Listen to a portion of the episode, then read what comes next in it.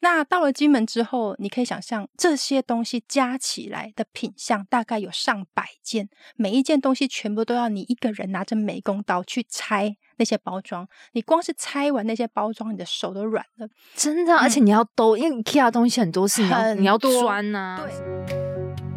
你好，欢迎收听斜杠先修班，我是主持人 Joanne。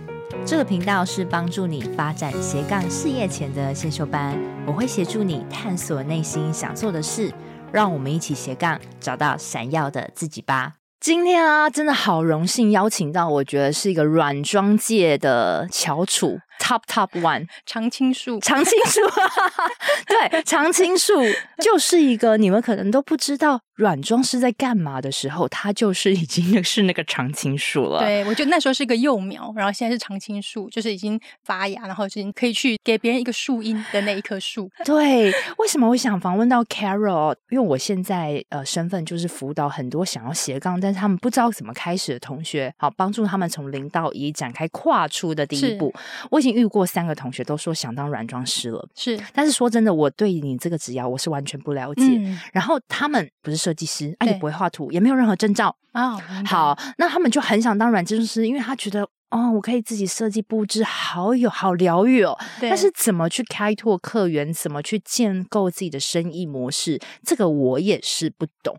所以我，我我其实是因为同学有这个需求，我就觉得，那既然要访问，我就 访问这个常青树。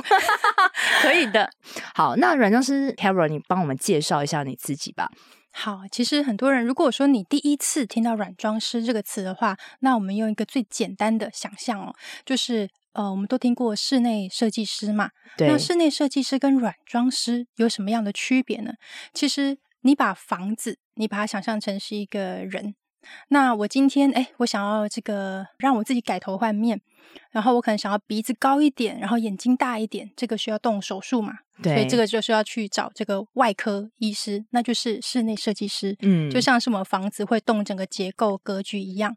那我今天，哎。这个已经手术修复完了以后，嗯，我还是需要打扮吧？对，我还是需要化个妆，然后挑选适合的衣服，然后配什么样子的耳环，或者是诶，我用什么样颜色的口红比较适合我？这一种，它就是属于软装师的工作。嗯，就像是一个房子，嗯，你今天装潢完。它仍然是一个空屋嘛？嗯嗯，嗯，你是否还是要添购这些家具、窗帘啊、生活用品？可能小至一个垃圾桶、脚踏垫，嗯、那大致就是沙发或者是床单这种东西。对所以这样子说明，可能大家就比较有个概念说，说哦，大概明白怎么样去区分软装师他的工作内容，以及他跟室内设计师的差别。哇，你真的好会比喻！所以你现在是在做软装师？我其实跟贵节目很像，我也是不断在斜杠啊。哦对你你杠了杠了几几条？就是呃，其实我我现在其实严格来讲，已经算是跳脱软装师这一个工作本来应该做的本分，我已经没有在做我本分该做的事情。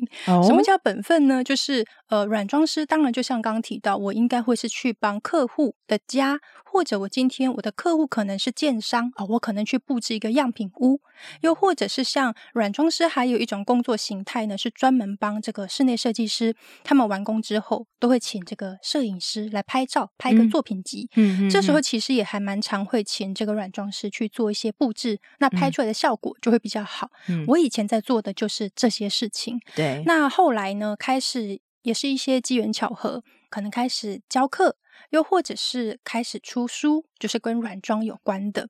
那这些其实它算是一种延伸啦。这个都还算是一种本业，那到后来呢，越来越扩散了。比方说，可能会去有些家具店的合作，有时候也不一定是家具店，它可能是跟美有关的。比方说，我可能会去一些艺廊，他可能会邀请我，然后去参加一些活动。甚至呢，我最近期有一个，我自己想想都觉得蛮妙的。但是你要说它完全没有关联吗？它还是围绕在美这件事情。就是呃，我有固定在去的一间美发店，然后有一天他就跟我说：“Carol，我想要请你来帮我们的员工来。”上一个跟美、跟色彩有关的课，可不可以？哦、对，那我想说，哎、嗯，这个很 OK。那我们就在讨论说，这个时间要多长？他说，因为他一开始可能也很怕会不会耽误到我时间，说三十分钟也可以这样。我说三十分钟实在太短了。我说其实一般讲座的话，都还是会以一个半小时为主。嗯、那一个小时就是去做这一些内容，然后三十分钟就是一个 Q&A。那我就直接跟他讲，我说我觉得如果对一个经营者来讲，他要一个半小时，然后让员工就是没有去帮客人做头发，然后听这课，他可能也会有一些顾虑。对，我就帮他想一个方法，我说那这样子好了，你这个一个半小时哦，也不一定只有你自己的员工，他们可以呼朋引伴之外，你还可以邀请你们的客户来听，所以你可以办一个像茶会这样的东西，那同时间就会让你们跟客户之间不会只有美法。这件事情而踏入你的这个空间，真的，这是不是一个更棒的一个想法？那他一听就觉得太好了，嗯、这个东西就你又会品牌经营，又会美感，重点是要帮对方着想，嗯、怎么样做对他来说是更好的，然后以及是一个多赢局面啦。对于来参加的人，啊、他会想说：“哎，我今天好像。”平常时候，你知道要弄头发，你才会去这个地方。嗯嗯嗯、但是呢，他因为透过这一个活动，他也可以来听一下什么叫做软装。那其实会去跑美发店的人，就是在意自己形象的人，是，所以他对于居家如果能够变美，那何乐不为？所以其实我就有越来越多不同的跨界经营，对对对。对那这个我自己是还蛮开心的。我觉得我抓住一个 Carol 最大的特质，就是他。很喜欢就是美感这个部分，其实是从小到大的。我知道你以前就是那种湖面上的涟漪，你都会觉得很有趣，哦、对，对不对？对，就是可能下雨天，然后那个雨水滴答滴答，对，然后它就是，比方说地上可能就会有积水嘛，嗯、那就雨它在滴上去的时候就会有那个涟漪，或者是说你可能啊下雨天大家不就会跑步吗？要个躲雨，这时候你在跑的时候，那个脚踩下去，那个水花不就会喷溅出来？那通常这时候呢是因为我可能是正好坐在室内，然后往窗外看，就啊，这画面太美了。但是如果你是在跑步的那个人，你可能会觉得自己很狼狈。对，你就觉得对于这种大自然的东西，你就是很想要去探索，会静静观察这样。那个是不自觉的，那个是到长大以后我去回想，我想，哎，对啊。我小时候其实就会被这种画面所吸引，嗯、那这个应该就是关于美的启蒙，应该就是从那个时候开始。对，真的是这样。就像我小时候，我是完全不会去管这些东西，我反而觉得 才情的水花很脏，然后我觉得下雨好讨厌哦，关起房门，嗯、我就是这样子。所以，所以我觉得你这就是你的天赋，然后都是围绕着美的事情。那你说为什么你会跨脚经营那么多的东西？我觉得也是因为你有先打先锋出来，嗯、你会先用软装饰这个东西，所以别人认识你知道哦，你是。软装师，对，所以他会由他的这个美发业的角度去想，你可以帮助到我什么？那、嗯、你又会刺激你再去帮他做很多的事情。所以我跟同学讲，就是不要觉得说这个职业就是是不是我我这个就是要永久。你因为你去接触到不同的人脉，然后你会有不同的想法。但是你最早最早，你还是要有个东西打先锋，没错，那就是软装师。好，那所以我们今天又回归到我们主题，讨论到软装师这个部分。我想要拉回到第一次当软装师开始。结案是几年？哦，那是大概八年多前，将近九年前的事情。所以说是真的常青树了。对，八年呢？这个八九年前，我指的是我自己真的独立出来自己接案子的时候。嗯，所以如果你讨论的是跟室内设计啊布置相关哦，那就更久，那是十几年前。哇，对。所以我们同学那时候我就跟同学说：“哎，你想当软装师，我帮你采访到 Carol。”他说：“哇，他是天花板了。” 他又帮你形容是天花板跟 谢谢大家的这个谬赞谬赞。对，OK，那你你是当初是怎么去踏入这里？因为你之前有在影片中说到，那时候你的家长是对家人很不赞同，然后甚至大家对于软装师这个职业是完全不了解，大家只知道说。那你应该去找室内设计师啊，什么什么没听过的乱七八糟的东西，对，对不对？没错，因为你可以去追溯一下哦。其实软装设计是这几年才开始有这样子的名词的，真的啊。所以你八年前那个一定大家都不懂啊，而且没有，应该讲更久，是十几年前。是，所以那个时候并没有软装师这个名词，那时候顶多你可能会用布置。布置师来形容这样子的工作，可是那时候十几年前，如果你真的是去要找工作，你打布置师这个关键字，他顶多就是像百货公司的橱窗布置。可是我很清楚，我知道那个不是我想要做的东西。我想要做的是真的居家的，是真的到别人的家里面，然后去让他有一个很优雅的一个生活环境。那或者不一定是优雅，就是你自己觉得自在、你喜欢的一种生活形态。我要做的是那个东西。所以之前我能够找的，确实只能往室内设计，嗯先当关键字去找。所以那时候我第一份。最接近的工作反而是去做那个系统家具，因为那个是我以前并不是念室内设计相关的，嗯嗯嗯、所以当十几年前我开始发现说啊，这个才是我真正想要去做的事情的时候，我。就去想要找这样的工作，是完全不得其门而入，因为哪怕你今天你去室内设计公司，你只是要当一个这个助理，我完全连跨过那个门槛的资格。都是没有的。对，那那时候的这个系统柜，它算是系统柜，它是跟室内设计里面其中的一环嘛，它是其中一个工种，所以对我来说，它是一个零门槛公司，它会教你怎么样去丈量啊，怎么样规划，然后怎么样去报价，跟客户沟通，嗯、这一些全部都是在那个十几年前先学到这个，然后我是透过在做系统柜的过程中，才发现说我真正的强项。因为以前我也以为我要做的这个东西就是叫做室内设计，毕竟我们完全没有任何的参考，所以我也觉得说这个东西就是室内设计。但是当我真的开始做系统柜的时候，我会接触到室内设计师嘛，然后再慢慢发现说，哇，室内设计这个领域呢，其实是很广的。那我自己真正喜欢的是关于布置啊、色彩呀、啊。家具的搭配啊，嗯、然后可能在这个桌上放一瓶植物啊，还是说沙那个沙发上放一个抱枕，还是说你在你的房间放个香氛，这些都是跟软装有关的。我才发现说，哦，我真正喜欢的，如果你把它聚焦，是关于这一块。因为我一开始做这个故事，其实应该要从我大学毕业的时候开始讲。大学毕业就开始？我大学毕业的时候，刚开始的第一份工作跟现在完全无关。我是去 在一个科技公司，然后做。业务部的一个助理，然后那时候呢，就上班一个礼拜，然后呢，我就某一天坐在我的办公位上，大家都很忙碌的啊，这个打电话、接电话，然后用电脑，然后我就是用一种，就是看着大家这么忙碌的时候，我就觉得说，这就是我未来几十年的人生的画面，是这个样子吗？是是啊，是。对，然后那时候我在往那个我们经理的办公室看过去，想说。我觉得我再怎么厉害，就最高大概就是做到经理那个位置。但是那是我想要的生活吗？嗯，应该不是。嗯，所以那一天就是下班后，我就骑着摩托车，我就一路在想，我一定要好好的想想，我接下来的人生应该是什么样子的。好棒。嗨，听众们，这是中场，我是主持人 Joanne。斜杠先修班品牌理念就是想要帮助想要成立斜杠事业，但是不知道如何开始的新鲜人，甚至如果你已经是在斜杠事业努力中，但是却快撑不下去，没有变现模式的同学们，你们也是我一直服务的客群哦。如果你听我节目很久了，又是属于以上症状的同学们哦，非常欢迎你现在赶快按下暂停键，跟我预约一小时的斜杠咨询。因为这个斜杠咨询是我做了近两年的服务哦，从我节目开始开播到现在一直有在做，目前为止咨询的次数也超过了一百位。同时呢，我也是政府单位的创业促进计划讲师。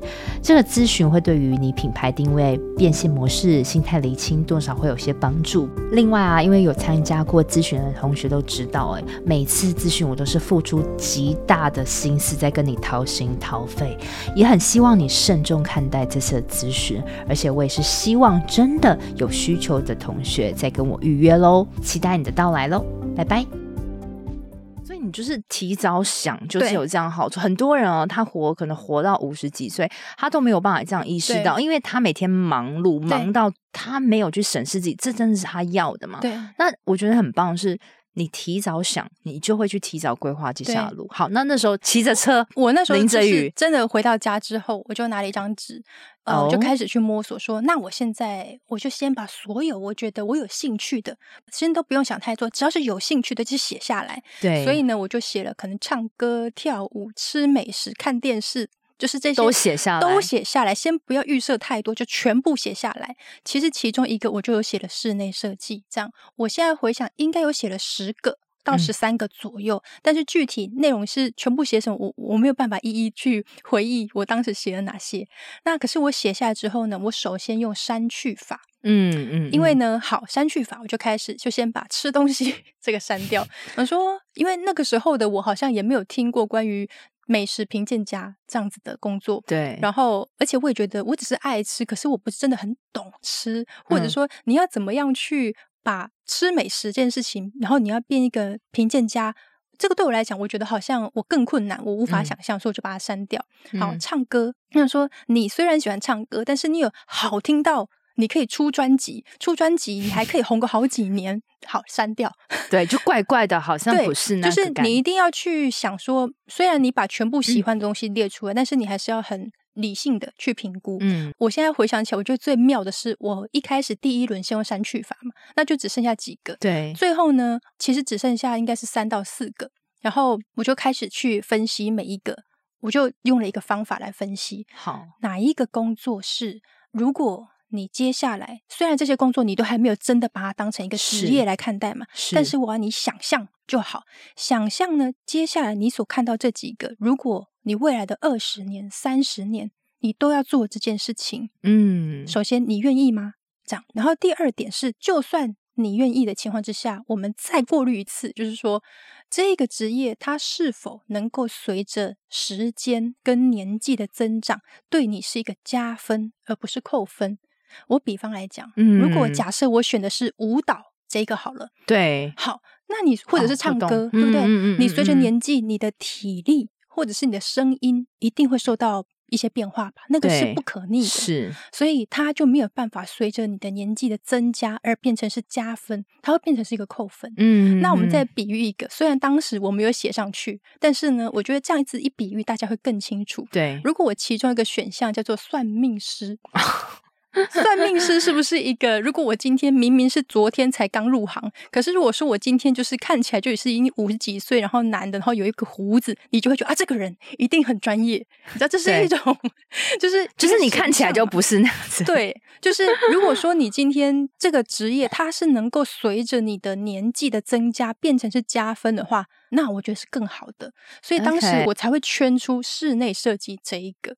因为、就是、哇，这好棒哦！就是你完整了解析了，就是像我们这样的听众，都是想要做斜杠，想要在下班后做个喜欢的事情，他不知道要做什么。我觉得你刚刚完整的、巨细靡遗的告诉大家怎么做。对，所以你一开始先不要想那么多，因为啊，他们全部对你来说都是一个未知。所以如果你一开始就先用大脑想那么多的话，你就会觉得没有一条路是可以走的。真的，就给他写下来，就全部写下来，嗯、然后接下来第二步才是用理性的方式去分析，去分析每一个部分。然后你刚刚讲的那两个点嘛，对，对不对？对，就是怎么样去删去。好，那最后真的选室内设计留在你心中。好，所以下一步家具业之后的下一步，我那时候在系统柜差不多做。两年多，嗯、哼哼哼然后呢，在那两年多的时间，我才意识到，说我真正的强项是跟色彩啊、材料啊有关。所以那时候.呃，其实我们虽然做系统柜，我们还是要画那个三 D 图。对，那三 D 图呢，我就很明显的看到我跟其他同事做法上的差异。对，呃，有的同事呢，你可以想象一下一张图，然后我们可能画的是一个客厅的空间，他就是真的就是跑，他摆了一组沙发，然后呢，他就把它规划的这个，比方说书柜。还是一个电视柜，好，他就画上去就结束。嗯，可是我画的东西一定是他的茶几上绝对会有一个植物，有个咖啡杯。然后呢，我那个书柜，我里面一定会放几本书，然后放一些装饰品。然后我一样也会在沙发旁边就放一个落地灯，或是放一个植物等等。就是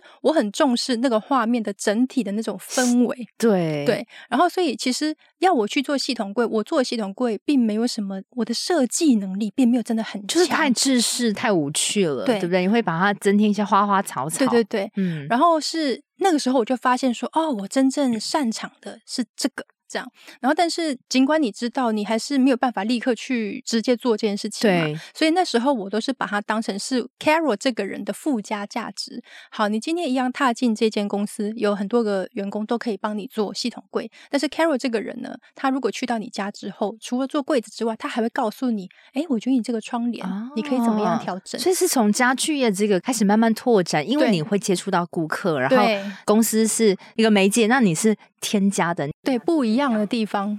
然后后来是辗转，有一天也是一个算是朋友的朋友，他就发现说：“哎，Carol，你好像很喜欢这件事情。”嗯，那我有一个认识的人，他开了一间家具店。然后他们走的是那一种比较乡村风的，然后就很多布制品。那你有没有兴趣去他那边工作？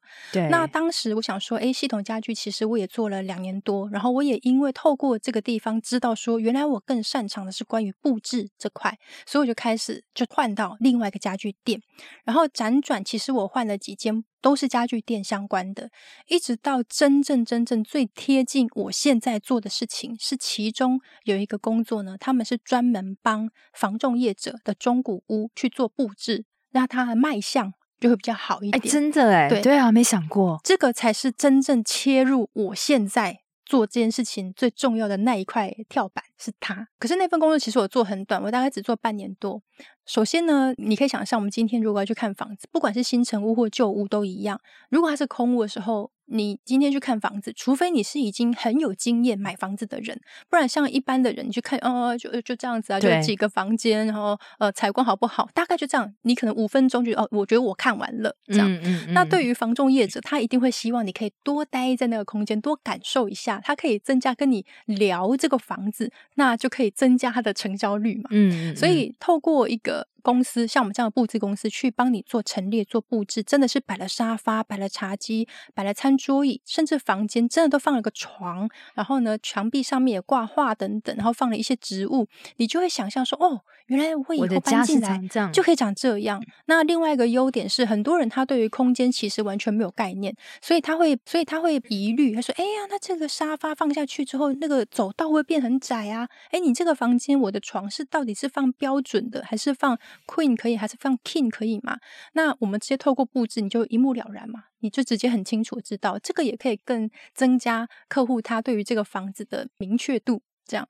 所以那个是我当时觉得说，哇，这最贴近我人生想要做的工作就是它。那为什么会只做半年？是因为我想要做更多一点，因为其实，在那个工作来讲，以公司的角度，它的所有的家具配置品都是标准。都是固定 A 套餐、B 套餐的概念。好，我们今天就是假设今天接到一个案子，哎，我们就直接会看它的评述，嗯，然后呢，看它的新旧程度，我们就啊，这个可能用那个 A 方案就可以直接配给他。对，因为公司要个 SOP，对，没错，嗯，所以做事才快。对，那对我来说就会觉得，不管是我或者是任何人，其实布置出来的就会差不多。嗯，所以是到那个时候，我才开始觉得，我是不是可以试着自己来接案子，这样。那而且也是因为当时我们偶尔会接到一些电话。客户呢打来就说：“哎，我看过你们公司的网站，但是我们家哦不是要卖的，我们是自己真的要住的。那可不可以一样委托你们来帮我们挑家具啊，然后帮我们选窗帘啊，甚至建议我们的墙壁可以用什么样子的油漆颜色或者是壁纸？”哦，我一听就觉得这就 是我真正想要做的。所以，所以刚好就是也是因为那个公司后面有客户看了你们的那个布置觉得很好，然后而去联系到你。对，其实有时候东西是事业是有点被推着走。对，但但是。是你自己要先有个东西先出来，你要先知道，哎，我我喜欢这个。你也是经过中间从大学，你去知道自己不是要适合科技业，对。然后你去家具，你想说可以去接触，然后家具你又觉得好像也是很吃不完全，对，不完全，所以你去用中中古屋的摆设，对。然后遇到了一个时机，然后让你去做。如果你中间没有那个在大学那个淋着雨骑车那个过程，你不会有。碰到这样的时机，这个就很像那个贾伯斯，他曾经说过一段话，嗯、他就说很多的事情啊。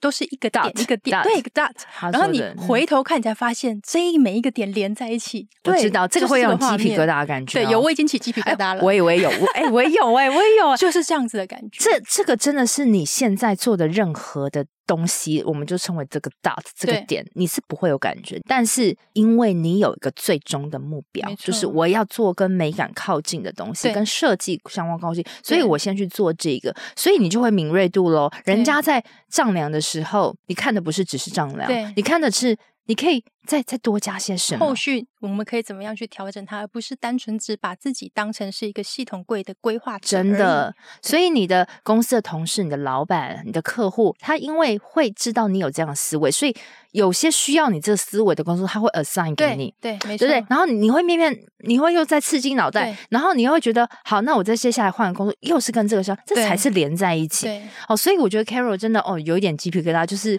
看 得常青树不是作假，不是作假的。不是作假，这个这个这个过程我完全体会过。嗯、我以前也是在每个 dot 的时候，你会很对无力，因为你在追求自己的梦想的时候，你你看不到结果的时候，嗯、有有些人甚至很多人都放弃了。对啊，我还是去科技业赚一个对，对，就是稳定的工作，稳定的工作。但是如果你这样子，OK，你时间就过了。你现在不会成为软装界的天花板。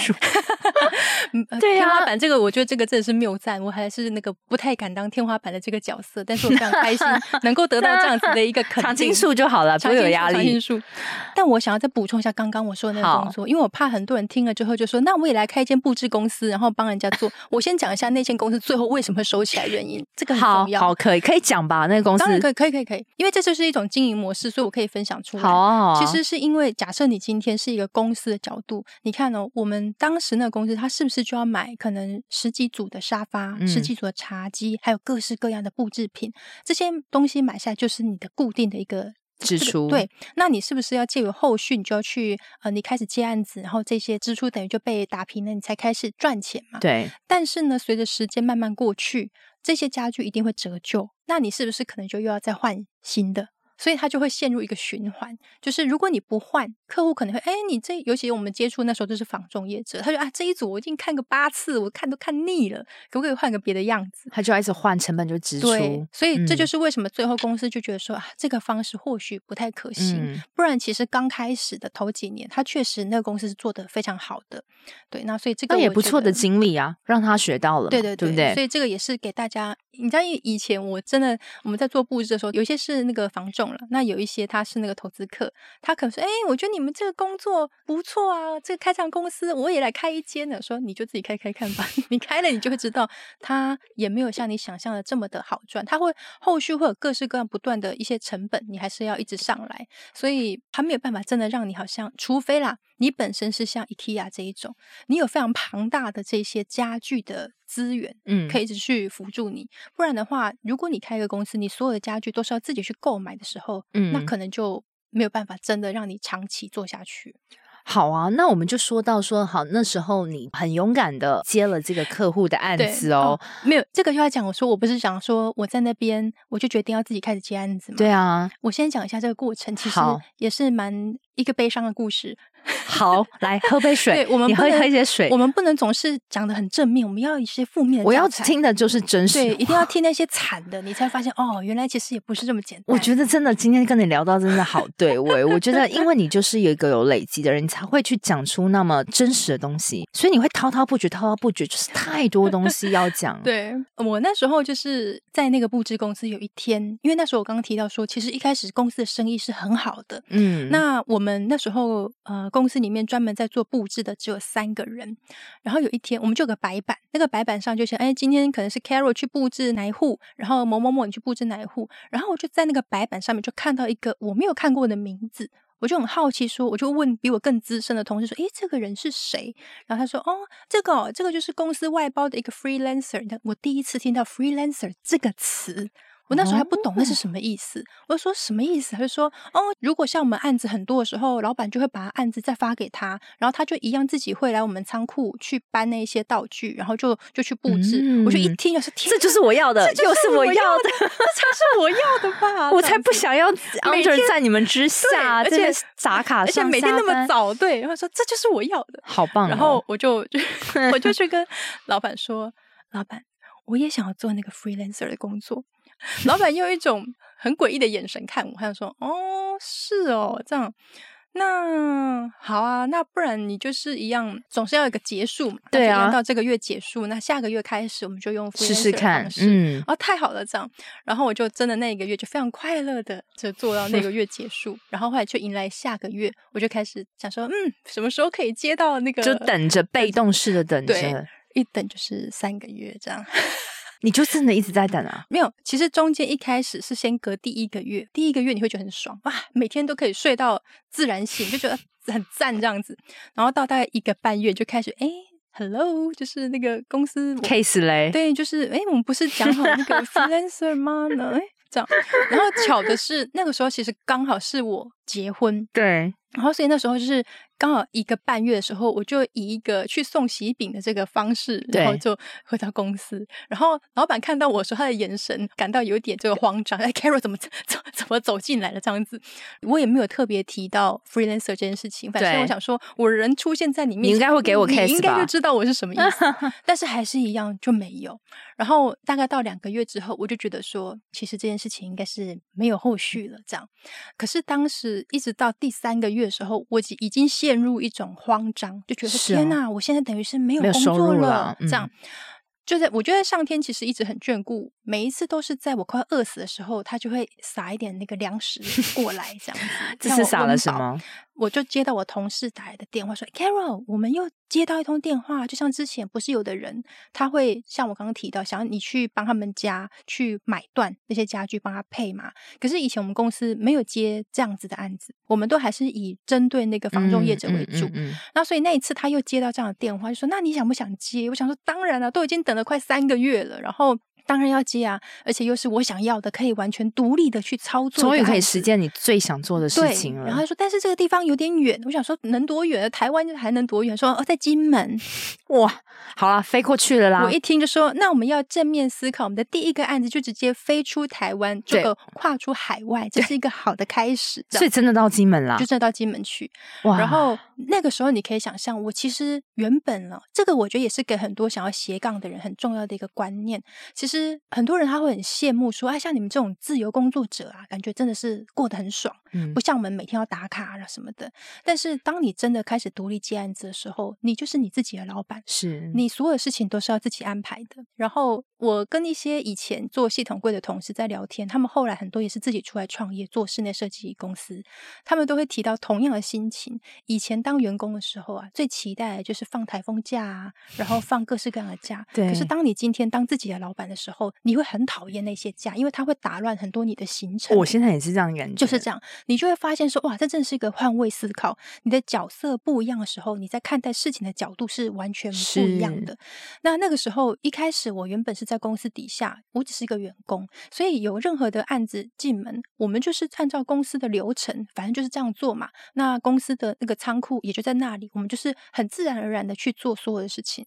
可是当我今天以一个独立，你没有任何的公司在支撑你的时候，嗯，我连要去跟别人提案的时候，我都觉得我的心是非常慌的，嗯，因为我我没有一个属于我真正自己完整的作品集，你要怎么样去跟别人报价？但是他是因为你之前有那个之前公司的 background，所以他确实是因为看到我们公司嘛，所以他就觉得，哎，看你们作品都不错啊，所以打电话来。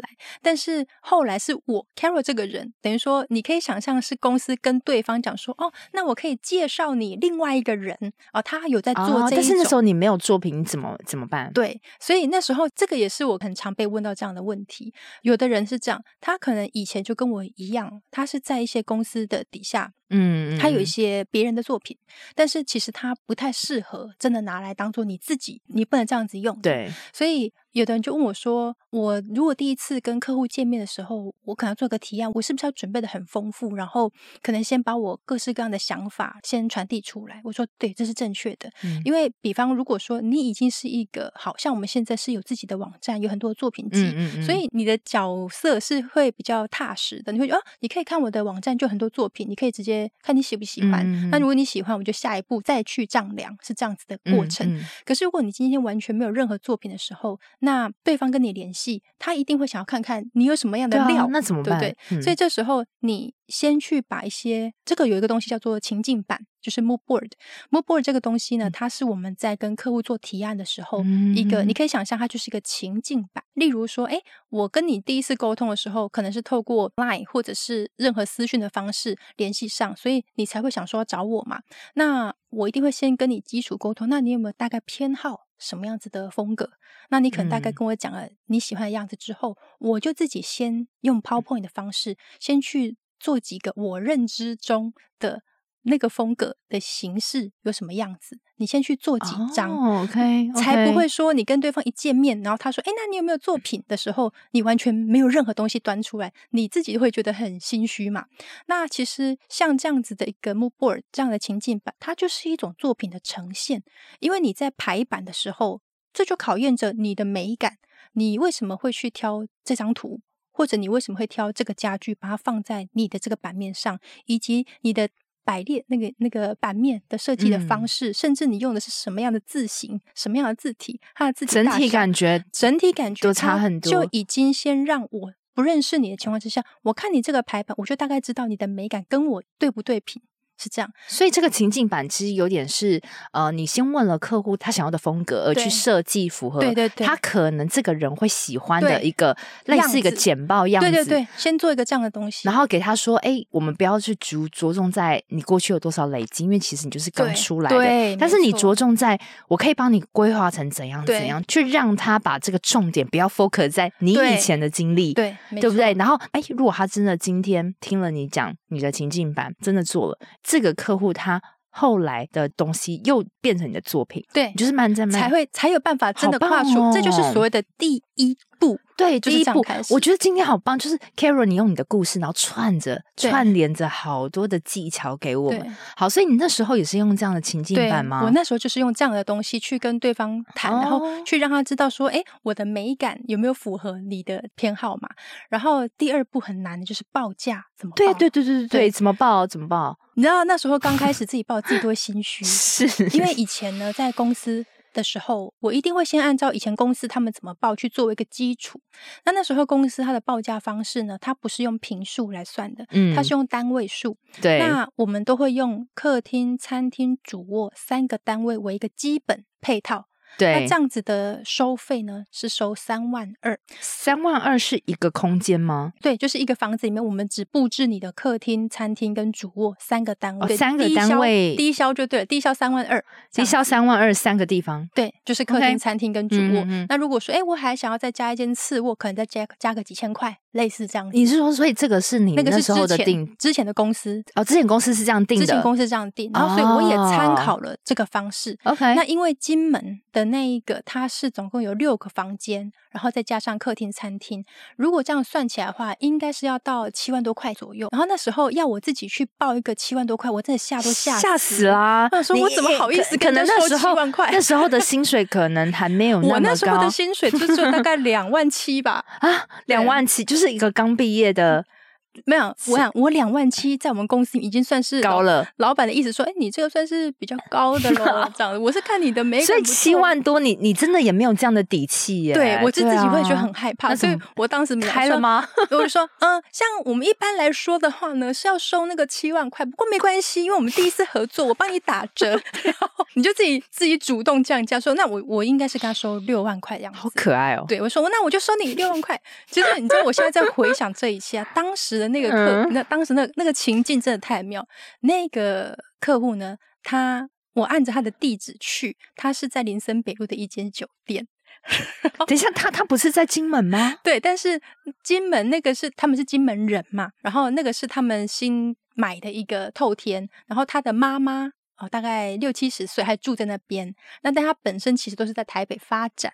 那个房子等于是说，他们可能过年的时候啊、呃，就是一家人就会去那边团聚。所以去改造的还是那个金门的家，但是你要先去见客户，他是在台北林森北路，在林森北路。OK，, okay. 然后当时联络我的其实是他的助理，然后反正我也就傻傻我就去，然后就去到门口发现，哎，怎么会是一间嗯看起来好像不太对的，还是就经他是经营酒店。对，然后我就还是走进去，然后你知道，我就坐在里面等。对，然后你知道，我坐在那边等 那个那个真正的客户来的时候，就我们东张西望，然后就看到他们的那个墙壁上也有个白板，一样是有个白板。可能今天可能是咪咪，然后可能是谁 是，然后可能是谁谁谁的名字，然后他的排版表。他说：“哇塞，我来到一个什么样子的地方？”这样。然后后来这个真正的业主来了，他就坐下来跟我谈。你这样，你完全可以想象哦，像他这样子一个经营酒店，然后当时他的年纪应该是。差不多落在四十岁上下，嗯，那个时候的我是三十岁都还不到的一个年纪，嗯，嗯，他一看就知道你这个绝对是小菜菜了，你觉得是小菜菜啦，然后还自己们说啊，我们原本那个七万，那我算你六万，好可爱，好有勇气哦，你，我现在回想就觉得，天啊，这一切真的太好笑了，就是他在看你就觉得说，真是，真是你那天一定有特别打扮哦，必须要的 高跟鞋，这个气势穿起来，哦、鞋子倒是我知道我都忘记了，但是一定是抱持着说我一定要拿下这个案子那个心情这样，然后他当时他就也很客很很阿萨，然后好啊，没问题啊，然后就就就成交。然后你知道，当我走出去他的那个店的时候，觉得啊，成交了，这是我的第一个案子，六万块，对，六万块对我来说非常的非常高啊。对，这这个是哎，你可以三个月的薪水赚回来了，赚回来之前的那三个月沉淀期赚回来了。但是我告诉你，事情也不能高兴的太早。你看，哇，六万块哎，你马上就说，我立刻去吃个大餐，然后庆祝一下。当那时候呢，真的就是去到金门的时候，那时候是冬天，我永远都不会忘记，那是一个冬天。嗯，然后我只有一个人，那六万块是我个人的收费哦。然后我另外就是他可能在拨了，应该是大概或许是十万块或八万块之类的一个采购金，然后去买东西。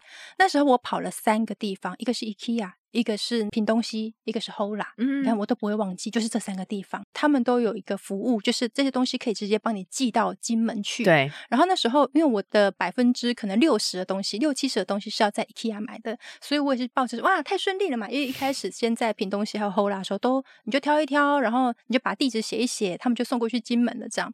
然后到 IKEA 的时候，我也是抱持着这样的心情，说啊，反正我就挑一挑，然后就可以寄过去。但是我那个时候其实光是在 IKEA 的时候，我一个人就推着六台。那个推车，然后放那些东西，然后到结完账的时候，我就想说，哦，那可以安排送金门。说，哦，我们没有送金门哦。然后我就，啊啊，那那，那怎么办？坐船好了。他说，那个你可能就是要联系一下那个什么黑猫那一类的啊什么的。嗯嗯。哦，但是黑猫他们现在这个时段应该也下班喽。那那我这些东西可以先寄放在你们仓库，我明天再来安排。嗯，我们你可以寄放，但是东西弄弄丢，我们也没官方说法。我那时候就觉得天哪，我现在一个人，然后我就在。你可以想象那个 IKEA 就是一个那么大个地方，然后人来人往，非常的热闹。但是我的眼前全部是慢动作的，就觉得说天啊，我现在该怎么办？然后这六车的东西，其实我我不记得我当时最后到底是怎么解决的。Uh huh. 然后当时其实我都还印象很深刻的是，那个我就在他们的算算是停车场，然后 就我一个人跟那六台推车就傻在那边，说现在怎么办？然后就有一个他们的货车司机，他可能看到我在那边待在那边很久，他说：“哎，小姐怎么了嘛？”这样我就把那个情况。跟他讲说，这种情况，他他确实也是告诉我说，就是要找黑猫那一类的。如果我没有记错，应该是当时他帮我去做了一些联络，还是怎么样？反正最后那些东西才真的顺利的送到金门去。OK，那到了金门之后，你可以想象这些东西加起来的品相大概有上百件，每一件东西全部都要你一个人拿着美工刀去拆。那些包装，你光是拆完那些包装，你的手都软了，真的。嗯、而且你要兜，因为 IKEA 东西很多是你要你要钻啊，对什么的。对，然后我那时候原本想说，我应该两天就可以完成，最后是三天才完成。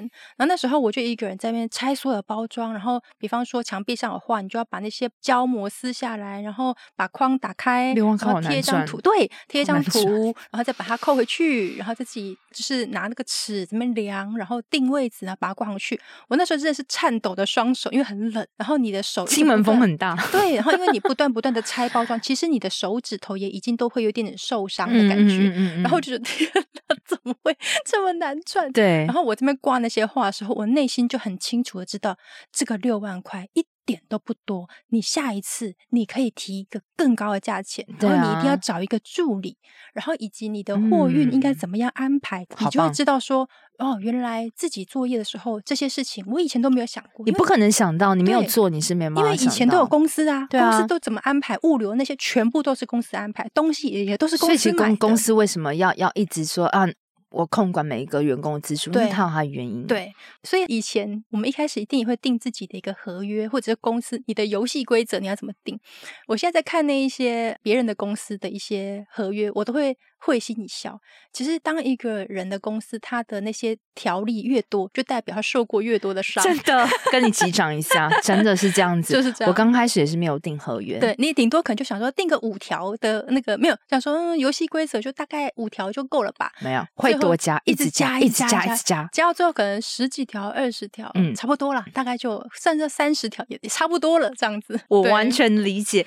我觉得那一次经验真的很棒啊，用你的故事可以给我们很想做软装师的人有一些启发。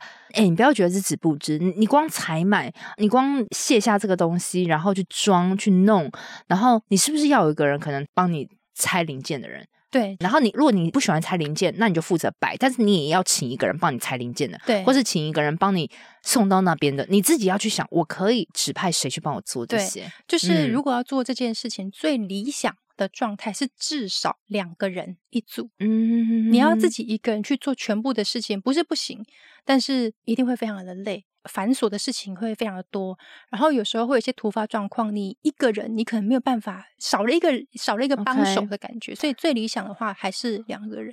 那我会比较建议是说，很多人都会想说，这个工作我就是想要兼职，我可不可以一个本业，然后我就兼差做软装师？啊啊、这个也是我还蛮常被问到的问题。坦白说，我不是很建议这种方式。我们来聊一下，我觉得今天你经历的事情太多，对，你真的是有故事的人，所以好，今天听到这。边我觉得大家啊，真的哦，今天我们上半集结束了哈，对不对？就是我们大概知道 Carol 的一个奇妙旅程，他是怎么变成今天这样子。但是还有更多实际的东西，例如说怎么去谈报价，对对不对？怎么去接案源？对，还有呢，就是他有没有曾经受过什么样的伤害要保护？绝对超多，绝对下一集对，好，我都会固定在每周二早上上架我的节目。希望收听的你都可以找到让自己闪闪发光的热情事业。另外，我有个 Facebook 私密社团，叫做斜杠先修班，里面会有学员的交流跟斜杠资讯的分享，欢迎你加入。你现在在通勤的路上吗？不管你正在做什么，我都很感谢你花时间收听我的节目，而且听到了最尾声。希望我的节目对你人生启发有帮助。如果你喜欢这集，很希望你播控帮我到 Apple Podcast 留言评分，这对我来说是最大的创作动力。非常感谢你，我们下周见喽。